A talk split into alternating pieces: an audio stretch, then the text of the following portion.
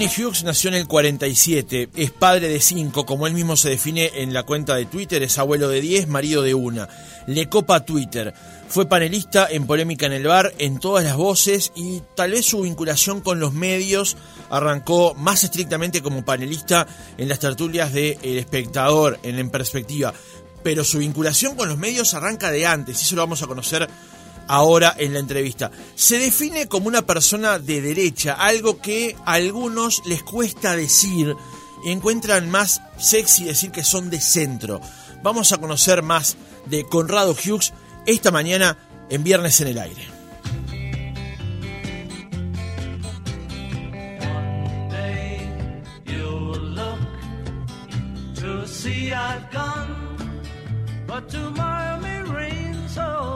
Connie Hughes, ¿cómo estás? Buen día, gracias por acompañarnos. Francisco, muchas gracias por la invitación. En cuanto la recibí, sabes que accedí gustoso a venir a charlar contigo. Eh, realmente es un gusto para nosotros. ¿Por qué elegiste esta canción? ¿Por qué elegí esta canción? Eh, por ser del 47, este, los años 62, 63 y 64 fueron un shock en nuestra cabeza musical. Eh, mis preferencias por la música hasta entonces, yo soy gardeliano por un lado, eh, soy, soy con modestos conocimientos de música clásica y la música popular de entonces incluía así a, Elvis Presley, eh, incluía a los Everly Brothers porque tenía un amigo que el papá le traía discos de Estados Unidos y escuchábamos música popular inglesa, francesa e italiana. E, eso es una cosa que ahora no existe, pero nosotros seguíamos los festivales de San Remo, conocíamos la canción francesa. Amo a François Sardy. Yo no hablo francés, pero pronuncio muy bien el francés y me sabía todas las canciones. Me encantaba cuando era más chico Yves Montand. Eh, y en lo, y lo británico apareció, porque en realidad en inglés era lo norteamericano. Cuando era más niño me, me, gustaba me gustaba Pat Boone. este, y la irrupción de los Beatles coincide, con mi curso de cuarto año tercero y cuarto año de liceo. Y, por supuesto, eh, siempre cuento que era muy gracioso porque conseguí que mi, mm, unos manguitos para comprar el primer long play de los Beatles, que en inglés se llamaba Please, Please Me. Please Me. Que, eh, bien traducido, quiere decir, por favor, haceme el gusto.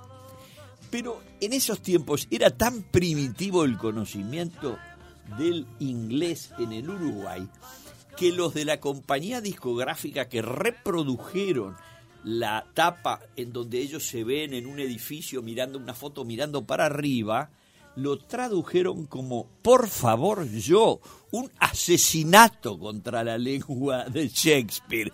Pero fue muy divertido porque los que sabíamos inglés decíamos, ¿qué es esto? ¿Quién, ¿Qué es esto? ¿Quién hace? Bueno, eh, es igual nos sacudió la cabeza, yo soy una bestia desde el punto de vista musical. En mi reencarnación procuraría ser concertista de guitarra, pero por ahora eh, las veces que lo intenté fue un desastre y en consecuencia lo que disfruto de la música es escucharlo.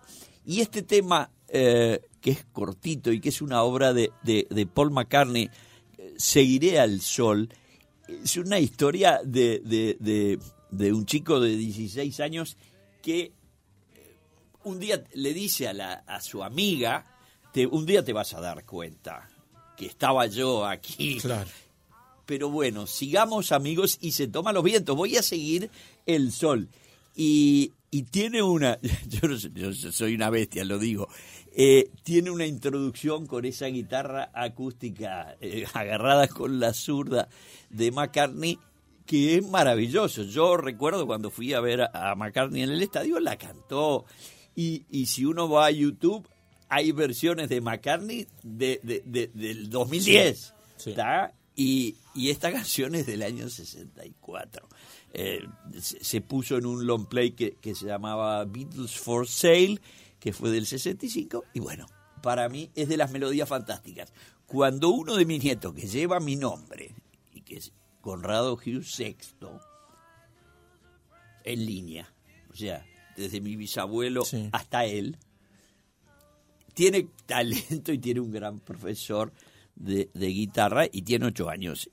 Y me dijo, abuelo, ¿qué querés que te regale para el cumpleaños? Le digo, quiero que aprendas con tu profe de guitarra al Follow the Sun. Y cumplió. Maravilloso. Qué buena historia. Esta, charla la podemos conversar, comenzar por varios lados, pero hay una que nos une. Y es extraño en última instancia. Los dos somos hinchas de Fénix. Exacto. Pero claro, yo nací en Capurro, después me mudé para el Prado, y yo iba a la escuela que está enfrente a la cancha de, Fénix, por lo cual hay cierta cercanía. En tu caso sos hincha de Fénix desde los, tus 10 años, pero vos vivías en Carrasco. Te tomabas dos ómnibus para ir a ver a Fénix todos los fines de semana. ¿Cómo comenzó esa historia? Esa historia comenzó, mi papá era abogado y era abogado de la Honda, la vieja compañía de ómnibus que era como una oficina pública, enorme empresa con sedes y, lugares de, de estacionamiento de todas las ciudades del país con su respectivo servicio de transporte nacional. Y papá fue, era muy amigo de, quien fue un poco el creador de la Sociedad Anónima, de Onda Sociedad Anónima, que tenía una cierta tradición de, gente del, ramo del ómnibus que se juntaron en la década del 30, pero mi papá eh, se había recibido tarde, veterano, sobre comienzo de los 40, y Pedro Berro le pidió que se ocupara de organizar la sociedad anónima. Si ustedes van y buscan estatutos de Onda Sociedad Anónima, se van a encontrar a Conrado Hughes este, siendo el apoderado de la empresa. ¿Eso que hizo? Que para nosotros la onda era una institución, pero que tenía muchas cosas, un vínculo afectivo muy grande. Eh, mi papá vivió hasta el año 77 y siguió trabajando en la onda prácticamente hasta el último año de su vida y tenía mucha relación con todo el personal. Y había dos directivos, eh, dos ejecutivos de la onda, uno se llamaba Figoli, estaba en el directorio, y el otro se llamaba Boto, Angelito Boto. Él era de la directiva de Fénix y estaba en el área de recursos humanos. Entonces un día le dijo a mi padre, se lo encontró en las oficinas de la onda y le dijo, doctor, usted que tiene cinco hijos, nosotros acabamos de subir a la A y me encantaría que alguno de los Hughes fuera hincha de Fénix. Entonces, eh, papá que justo, le, por supuesto, además le había pedido que estaban con problemas del contrato de desalojo de la sede de la calle Capurro, le dijo, don Ángel, yo lo único que puedo hacer con los hijos es reunirlos, yo soy el mayor, eh, pero el más chico tiene eh, siete años menos, y que estábamos todos allí en el almuerzo, el, almuerzo en casa era de a ocho, este, y dice, miren, me invitaron un compañero de la onda a, si alguien se quiere hacer hincha de Fénix. Y yo levanté la mano. Entonces papá y mis hermanos dijeron, ¿qué? Éramos hinchas, mi papá y, desde niños chiquitos íbamos al estadio a ver a Nacional. Yo vi a, a, José Emilio Santamaría, vi qué sé yo, una cosa, eh, vi a Tajara a Taibo y a, Marichari Di Fabio, el, churrasco Mesías, jugadores famosos de nuestra época. Y, yo dije, yo voy.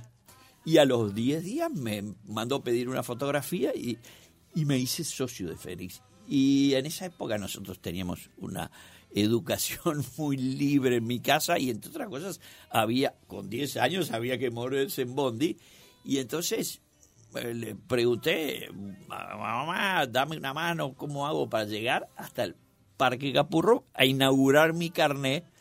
Y me dijo, mira, por lo que averigüé en esa época, no había Movit. No había el cómo ir, digamos. No había, no había Google, así que había que preguntar. Dice, tenés que tomarte el 108 en la esquina, nosotros vivimos enfrente del Club Naval, te tenés que tomar el 108 llegar al obelisco y en la parada siguiente bajarte, ir a la calle Colonia y Beiso y ahí tomarte el 163. Y después, dice, bueno, después cuando llegues a Capurro vas a ver que cruzás la vía y seguís y allí está la sede y un poquito más adelante está la entrada a la cancha. Y eso hice con 10 años.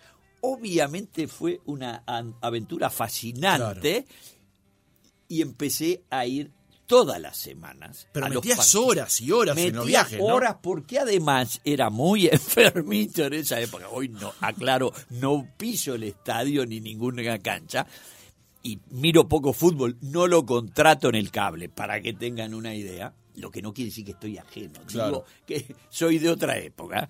No, no, entiendo los partidos sin dos hinchadas, esas cosas no, no, no me entran en la cabeza. Este, pero yo le, me gustaba ir a ver la reserva. Y la reserva, el partido de, fondo era a las tres y media y la reserva era una y media. Entonces yo le decía, mamá, eh, jugamos este, en el parque. Así que mi mamá me cocinaba el domingo. Íbamos a misa de nueve de la mañana y a las diez y media mi vieja empezaba a cocinarme. Yo me subía al bondi a las once y media para llegar a la una y cuarto antes de que empezara la reserva. Bueno, lo hice muchos años para tener una idea de la diferencia de entre lo que es ahora y lo que era entonces. Yo además normalmente llevaba unos, eh, unos centésimos, que era lo que costaba una Coca-Cola, que eran chiquititas, ¿no? Entonces terminaba el partido, me iba a la sede, me tomaba una Coca-Cola. En la cancha no había vendedor de Coca-Cola, en el estadio sí, pero en la cancha de Fénix no y me, pero en, la, en el bar, de, en la cantina, me tomaba una Coca-Cola y luego me iba a la parada del ómnibus sabiendo que los jugadores, después que se duchaban, se iban. Y a mí me gustaba ir 15 minutos después porque cuando me subía al 163, el que venía en el ómnibus era Juan Machado. Juan Machado era el entreala izquierdo de Fénix, ¿está? Y se iba, subía con su bolsito recién bañado y yo le podía charlar y preguntar cosas. Digo, para que vean, eh, obviamente era un jugador de la primera división que volvía para su casa en claro. Connie, eh, tu vida justamente viviendo frente al, en esa zona de Carrasco también tuvo un elemento muy interesante que era tu vínculo con uno de los hijos de Wilson, porque iban a la misma escuela, y que muchas veces te tocaba ir a la escuela llevado justamente por Wilson. A ver, mi, eh, nosotros, el carrasco que yo me crié era un carrasco de 200 familias. Sí era, tal vez menos. O sea, nosotros, yo vivía en Mercedes y Florida, es decir, en el borde de la ciudad vieja con la ciudad nueva, que así se llama, la manzana que empieza donde está el Sodre, las, las, salas del Sodre, eso se llama en los planos de agrimensor, se llama Ciudad Nueva. La manzana enfrente a mi casa, donde está el parque, lo que se llama el parking del, del Radisson, eso es la manzana 1.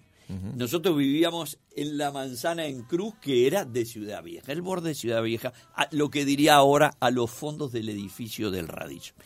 Eh, en una casa que además era de 1900. Que ta, mis padres alquilaban a una parienta de mi madre. Y Mercedes y Florida vivía hasta los seis años. Y ahí mis padres construyeron una casa y nos fuimos a vivir enfrente al Cunaval, frente y Gabea.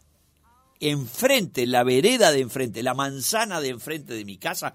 Por supuesto, cuando nos mudamos, lo que teníamos era un arenal, no había jardín.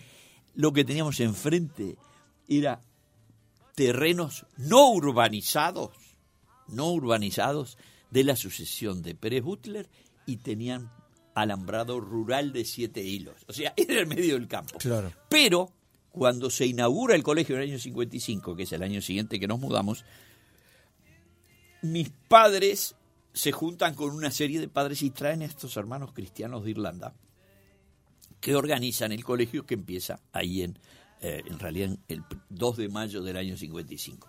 Y se encuentran gente que se conoce y el barrio dice, che, y para traer a los chicos éramos la generación de mi hermano un año más abajo que yo, la generación mía que estaba en segundo y la generación de arriba mío que estaba en tercero. En la de arriba mío estaba Gonzalo Wilson Ferreira, Sierra, hijo de Wilson y de Susana. En la clase mía había un primo de ellos que vivía a una cuadra, Marcelo Pérez Ferreira, trágicamente fallecido en los Andes, el capitán del equipo para los que vieron eh, la, la película Viven. Y en la clase de abajo mío estaba mi hermano Guillermo, que es arquitecto, Bani, todo el mundo lo conoce como Bani, y Álvaro Pérez Ferreira. Resumidas cuentas, se encontraron en una reunión, creo que fue con motivo de la visita del, del obispo de Montevideo el 18 de mayo de ese año, y dicen, che, ¿y, si nos hacemos una cadena? Entonces hicieron una cadena y uno de los días le tocaba a Wilson. Y Wilson a veces venía en una camioneta que era de un, de la madre o de la suegra. Creo que alguna vez me dijo me dijo Babina que era eh, de, la suegra, que era de la, la, la mamá de la mamá de, de, Susana Sierra. Pero lo cierto que era muy divertido. A veces venía con su auto este, y otra vez venía con el, la camioneta de la suegra, que era una como la que tenía el papá de Mafalda, pero camionetita. Este, y era la cosa más divertida del mundo. Ahora, para mí, yo, mi papá era ballista, mi mamá era cívica, y yo trabajé y milité en las organizaciones de la iglesia, por lo tanto, con el Partido Nacional no tenía nada que ver. Lo que sí conocía era un tipo genial, muy divertido y que hacía los mejores chistes y cuentos que conocí. Vos destacás sí que Wilson era muy, muy gracioso. Gonzalo es quien es hoy suplente de Manini, ¿no? Exactamente, por eso vueltas tiene la vida. Y Juan Raúl está Y Juan Raúl en el MPP, que sí, sí, en el MPP, por eso. Eh, la, la, vida discurre y yo no juzgo a los que hacen los otros, a veces me enojo igual, ¿no? eh, tu vinculación con los medios, eh, con, por lo menos quien habla la conoce a través de las tertulias, que para mí es un espacio sagrado prácticamente de la radio. Después también tu vinculación con todas las voces y tu vinculación también con eh, Polémica en el Bar. Pero, hurgando para esta entrevista, encontré que vos fuiste presidente del directorio de Nuevo Tiempo. Aquella radio que fundaron cuando, como vos mismo dijiste, Never Araujo y Jorge Traverso dieron su grito de Ipiranga de Sarandí. Exactamente. fundaron justamente la 1010. Yo, eh, mira, hay una anécdota cortita que tiene que ver con esto. Eh, yo soy escucha de radio, soy escucha de radio desde los seis años. En mi casa había un combinado, cuando vivíamos en la ciudad vieja, un combinado que tenía radio y onda corta. A mí me gustaba escuchar música, pero me gustaba escuchar las buenas noticias de Rausa, me gustaba escuchar las transmisiones de básquetbol de Radio Sport, me gustaba escuchar el fútbol y el boxeo. Escuché acostado al lado del parlante, porque el mueble era de un tamaño descomunal, la pelea entre Dogomar Martínez y, eh, y, Joe Louis en, en, en, en Buenos Aires en, el Luna, Park. En el Luna Park. Eh, eh, no estoy seguro si dije correcto la pelea, pero sí, era un, negro norteamericano que era campeón del mundo. Eh, o sea, yo escuchaba radio desde niño y seguí escuchando radio hasta el día de hoy. O sea que soy una escucha de radio que tiene 69 años de experiencia. Eso hizo que no digo que sea experto, que no lo soy en absoluto, sí que tuviera mucho de conocer el mundo de la radio. Yo escuchaba todas las audiciones. Eh, cuando estaba en tercero o cuarto de liceo, teníamos una competencia con un compañero de clase que era llevar una libreta. Era lo que se llama, en, eh, eh, nos decía el brother Kelly, el honor system. Yo voy a marcar la cantidad de canciones de Gardel que escuché y yo me levantaba a las 5 de la mañana a estudiar y preparar cosas antes de ir al colegio, que iba a las 8 de la mañana, y escuchaba Gardel desde las 5 de la mañana y, escuchaba cada tema y tenía en la libreta y lo anotaba y competía con este compañero de clase que seguimos siendo amigos con el ingeniero Magri. Este, a ver, y, llegaba el mes y había escuchado 780 y él me ganaba de repente con 810. Pero además escuchaba todos los programas de fútbol, todos los programas, las transmisiones de las competencias. Yo escuché a los ciclistas uruguayos en el Mundial eh, en el Mundial de Roma, en, la Olimpiada de Roma, eh, salir cuartos en la, en, la carrera de, de, de 4x4 de carretera. Digamos, escuchaba toda la vuelta ciclista, eh, escuchaba los, los partidos de, Jorge Martínez Viaña en el básquetbol, los comentarios de Genaro Carleo, y, me escuchaba la vuelta ciclista y las mil millas enteras desde las seis de la mañana. Bueno, entonces la radio... ¿Qué compromiso con la radio? La, radio es mi medio de comunicación. Ahora, por supuesto, uso también eh, Twitter y, y, las redes, pero nunca fui demasiado televisivo. Y entonces, él me hice amigo de Never muy tempranamente, porque lo escuchaba todas las mañanas durante la dictadura. Eso hizo que en cierto momento yo le diera una mano en lo profesional a Never y nos hicimos amigos. Y, bueno, y un día las cosas en el año 93 empezaron a andar complicados. Por supuesto, también conocí entonces a Jorge, porque Jorge hacía eh, la, tarde con, y, conocía a Sonia Brescia, y conocía a todo el mundo, a, Lil Betina. Y entonces, eh, un día, bueno, las cosas se complicaron en, en, en, en CX8, Radio Sarandí. Sí, con Mullins, pero fue, fue un episodio que se terminó arreglando diciendo, mire, nos vamos. Y Never me llamó y me dijo, Connie, tomé la decisión, nos vamos, pero se viene también Jorge y se viene también Lil y tenemos que organizar esto para montar una radio. Le digo, bueno, vamos a hacerlo. Era julio del año este, 1993, eh, yo ya había salido del gobierno. Y y, lo, y, empezamos por un colega, eh, César Antelo, que representaba a Jorge, y yo como profesional representando a Never, y por lo tanto compramos una sociedad anónima fantástica. Fíjate el nombre que tenía. Ese era el nombre. Planeta, Planeta, Sociedad Anónima. Yo cuando la lista que el estudio contable de que nos vendió la sociedad nos dijo, una lista, dije, Planeta, esto es la sucursal del diario donde trabajaba Clark Kent. Claro. Y dije, de, de todo, ¿se acuerda que el edificio donde trabajaba Clark Kent antes de ser, cuando no era Superman, tenía, tenía un, un mapamundi arriba y qué sé yo, una belleza desde el punto de vista del diseño? Dije, queremos ser Planeta. Y por lo tanto fui el presidente de Planeta Sociedad Anónima. Desde que empezó, inauguramos el 16 de octubre del año 1993. Fue una experiencia maravillosa y yo era ejecutivo de la empresa, era el presidente del directorio y tengo y conservo muy buena relación con todos aquellos que fueron empleados este, de planilla, que yo no era el que les había generado ese trabajo, que eran por supuesto Never y Jorge.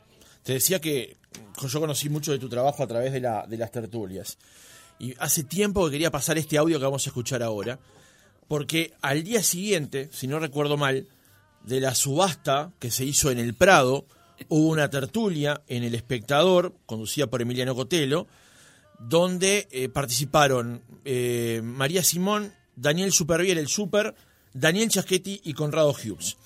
Y allí, Conrado con su habitual discurso, con datos, porque él es muy, yo produjo unas tertulias él es muy informado, pero también eh, con mucho chascarrillo, muy rápido para el comentario.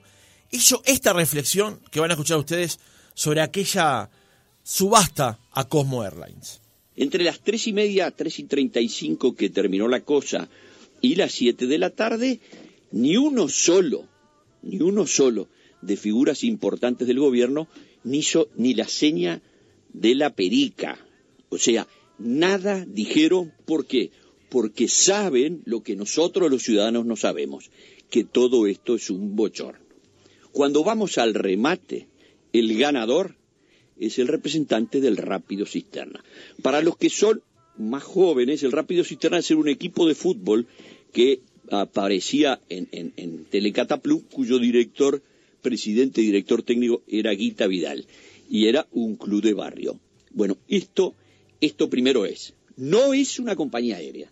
Nadie diría que esto es una compañía aérea, aunque se llame Cosmo Airlines y haya sido constituida el 20 de septiembre del año 2011 en la ciudad de Madrid. ¿Por qué? Porque no tiene pilotos, no tiene rutas, no tiene, no, tiene un avión. Pero yo también puedo tener un avión y no soy una compañía aérea. Eso pasó el día siguiente de la, de la subasta y después todo terminó siendo cierto. Pero además está el componente de calificarlo como rápido cisterna. lo que pasa es que lo, yo, lo que somos viejos nos acordamos de los programas de la televisión de cuando éramos chicos. Y era memorable, era el club de barrio que presidía Guita Vidal y que, y que era de terror las, las, historias que tenía el club en su, participación en el campeonato. Pero obviamente era de una modestia sin par, no tenía ni para las camisetas. Y yo, me, a ver, yo siempre fui serio para prepararme para las tertulias. De modo que cuando escuché en, en el auto, porque en esa época yo trabajaba, ahora soy jubilado, pero en esa época trabajaba, escuché este, que había ganado la, una empresa que se llamaba Cosmo. Dije, yo nunca escuché esto. Además que era un nombre que yo quiero mucho porque soy aficionado a la astronomía. Y era el programa de Carl Sagan. Claro. Digo, ¿qué es esto? Estos son unos chantas. Pero sospeché que eran unos chantas porque era todo chanta. Era todo chanta. Eh, después supimos que eran todo chantas, pero yo tuve la intuición. Entonces me fui a estudiar a mi casa y empecé a encontrar joyas digo, joyas involuntarias que iban apareciendo en la red de redes y que yo iba anotando. Por eso di la fecha en que había sido constituida como sociedad anónima. Pero les digo más, ese día, este, era un lunes, de, eh, de, noche era el cumpleaños de mi hermano, el cuarto, Fernando, y nos recibía en su casa. Y, y, y cuando se armó la rueda así del cumpleaños a charlar, alguien dijo, che, qué bueno, viste que se vendieron los aviones de Pluna. Y yo salté y le dije, te voy a pasar los datos que mañana voy a dar en la tertulia. Bueno, Francisco, yo no te pedí que trajeras a colación esa grabación, pero son de los momentos más gloriosos en lo personal y que yo tengo pendiente escribirlos o grabarlos para contarle a, mis nietos cuando yo sea muy viejito y ellos digan, abuelo, tú tuviste alguna intervención, alguna intervención en alguna cosa tuve y de los aciertos más grandes de mi vida, porque en los correr de los meses siguientes apareció toda la truchada, toda la truchada, el hombre que era... el viaje, el viaje de ese mismo día mientras estaban en vuelo hacia el Perú, Mujica, le habían dado las instrucciones a, al buenazo del presidente, que era amigo mío, del presidente del Banco República, que en vez de decir que no, que eso es una cosa que yo aprendí en política, por eso hice carrera muy breve, hay que saber decir que no. Si te llama el presidente de la República a decirte que hagas una truchada y le des un aval de 17 millones de dólares a un tipo que no tenés ni un balance, tenés que decir, presidente, lamento, el banco que yo presido es una institución seria. Por lo tanto, acá no damos avales al voleo. Bueno, toda la historia, toda la historia. El escribano, el, el, caballero de la derecha. Yo empecé a encontrar. del caballero de la derecha, permitime decir algo, porque en esa, en la producción de En Perspectiva, Felipe Llambías, trabajando y buscando el dato, encontró que aquella persona que se había presentado para la, eh, para la subasta, que era Antonio Sánchez, en realidad era Hernán Antonio Calvo Sánchez, que para unas cosas figuraba con un nombre y para otras con otro.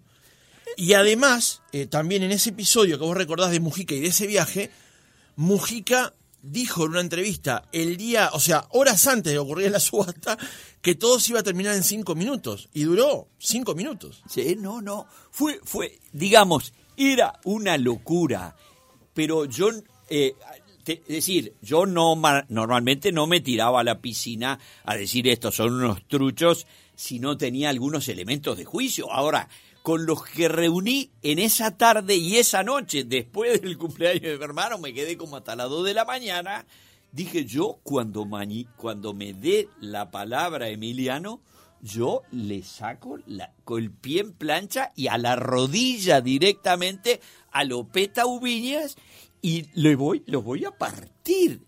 Y la verdad es que tuvieron un impacto brutal porque empezó, digamos, eh, eh, en esa época no, decir, existía Twitter, pero no tenía el impacto que tiene ahora. Hoy hubiera tenido un millón de este audio hubiera tenido un millón de replicaciones porque porque estaba la información básica para saber que eso era una vergüenza. Me dio mucha pena y lo igual lo hice porque eso le terminó causando un daño seguramente muy fulero al economista Caloya y al ministro de Economía Fernando Lorenzo, dos personas por las que yo tengo gran aprecio, pero además que los conozco desde que éramos jóvenes. Ellos son mucho más jóvenes que yo, pero de hecho con Caloya había trabajado en el año 85 en, eh, en una comisión que yo dirigía en el Ministerio de Agricultura y él venía en nombre del Banco República. Hace algunos años hubo un programa especial de Facundo Ponce de León eh, que se llamó El origen sobre eh, José Valle Ordóñez donde repasó todo lo que fue la carrera de Valle Ordóñez y todos los logros que se consiguieron en sus dos gobiernos, fundamentalmente en el segundo. Había palabras historiadores, por supuesto, también eh, de políticos, en ese momento habló el propio Jorge Valle, el doctor Sanguinetti. También recuerdo una charla que tuvo con Fernando Pereira, Marcelo Abdal y Richard Rida en la sede del PIT y una con Conrado Hughes. En este país vallista, Connie describe al vallismo de esta manera el gobierno de Valle y Ordóñez sentó las bases de algo que para mí es una de las, ah, digamos, fallas del funcionamiento de nuestro sistema económico, que es el estatismo eh, sin límites. El legado político son los 300.000 empleados públicos que tenemos que bancar hoy entre todos los ciudadanos. ¿Cómo lo ves esto en perspectiva? No sabes lo que celebro que estemos repasando este, estos episodios. Eh, yo tengo una amistad muy larga de, de, muchísimos años con los, los padres, con el padre y la madre, de, que de hecho ahora la semana que viene vamos a celebrar, este, eh, vamos a asistir y porque nos invitaron a una misa que van a celebrar los 50 años de casados. Pero son amigos míos desde la tierna juventud, cuando uno tenía 18, 19, 20 años. Eh, y, por lo tanto a todos los hijos de ellos los quiero mucho, los considero talentosísimos. Y Facundo me dijo, me llamó y me dijo, estoy haciendo un programa sobre Valle. Y he estado preguntando y me han dicho, nadie quiere hacer declaraciones. Yo tengo que poner una cosa equilibrada. Alguien tiene que criticar a Valle. Le digo, no, no busques más.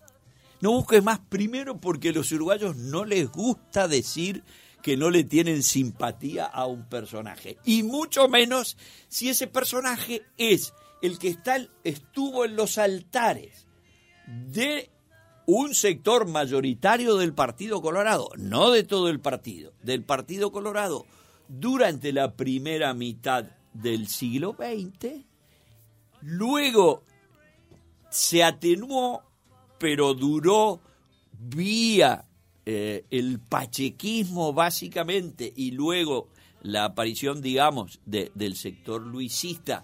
Eh, don Luis no, no, no hacía mucho de, proclamación de don Pepe, las hacía, pero no, no eh, porque había un culto, los jóvenes legisladores que en la década del 50 acompañaban a Luis Valle, al que ensalzaban era Luis.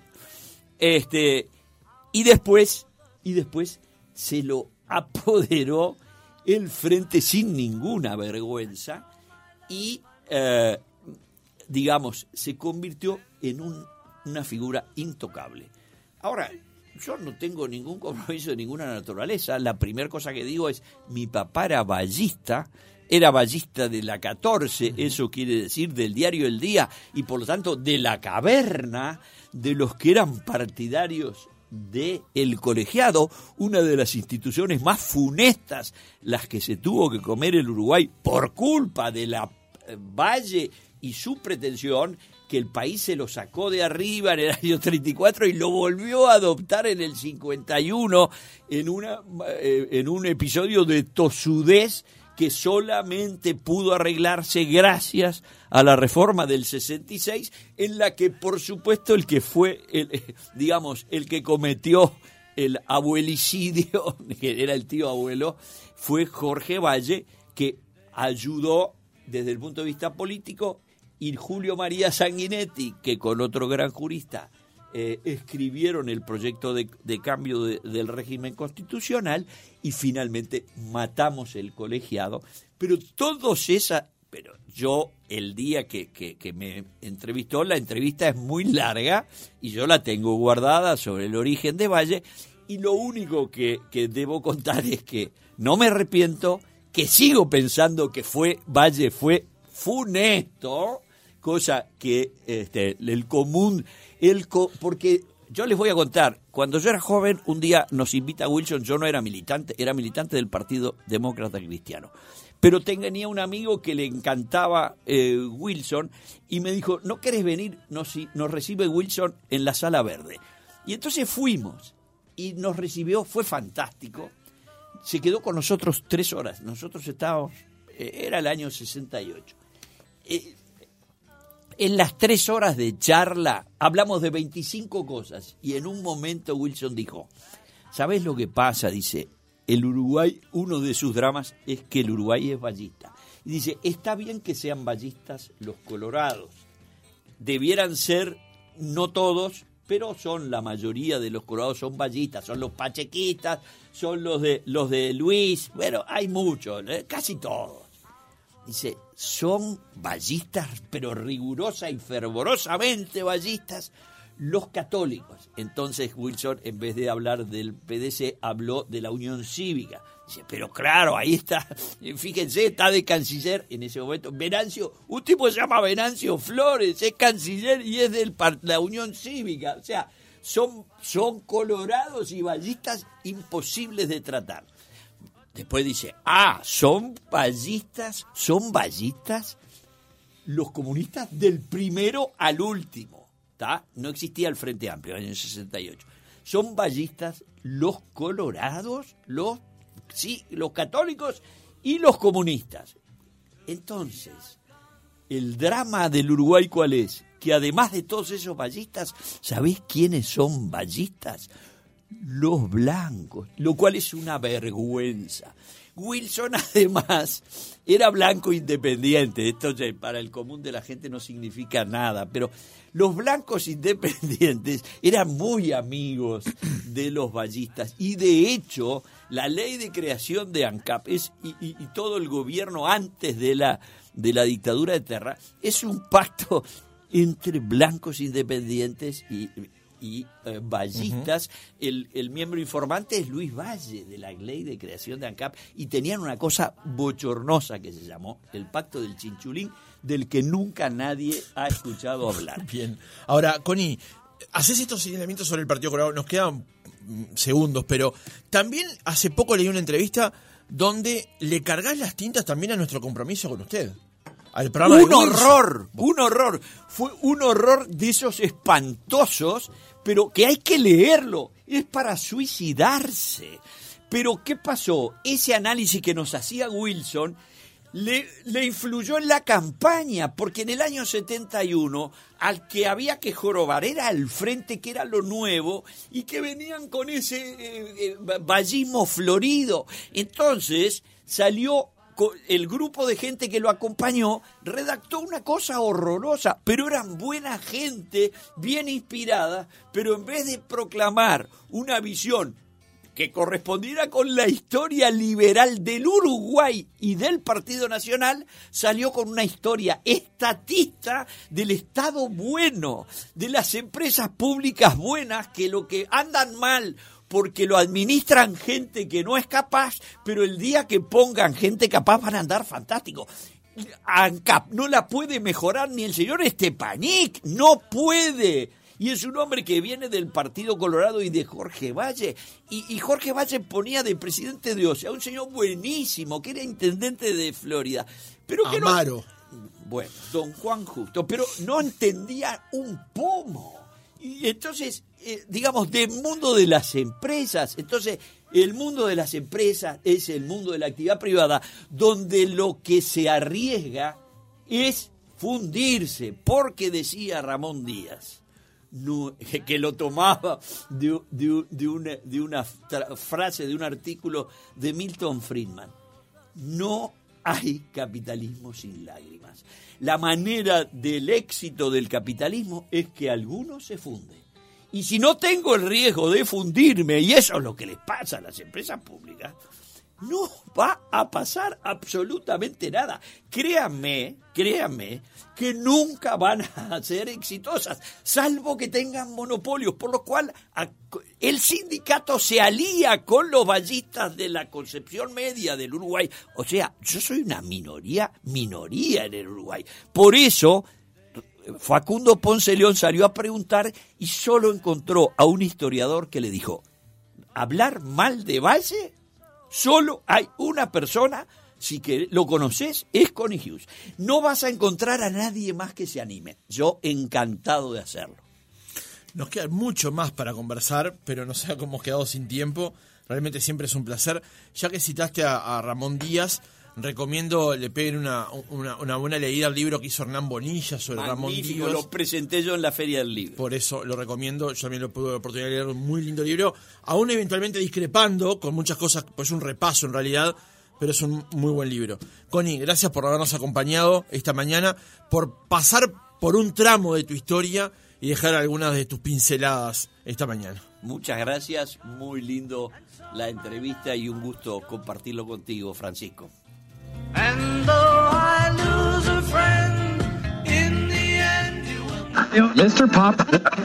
Cambia por otra mañana.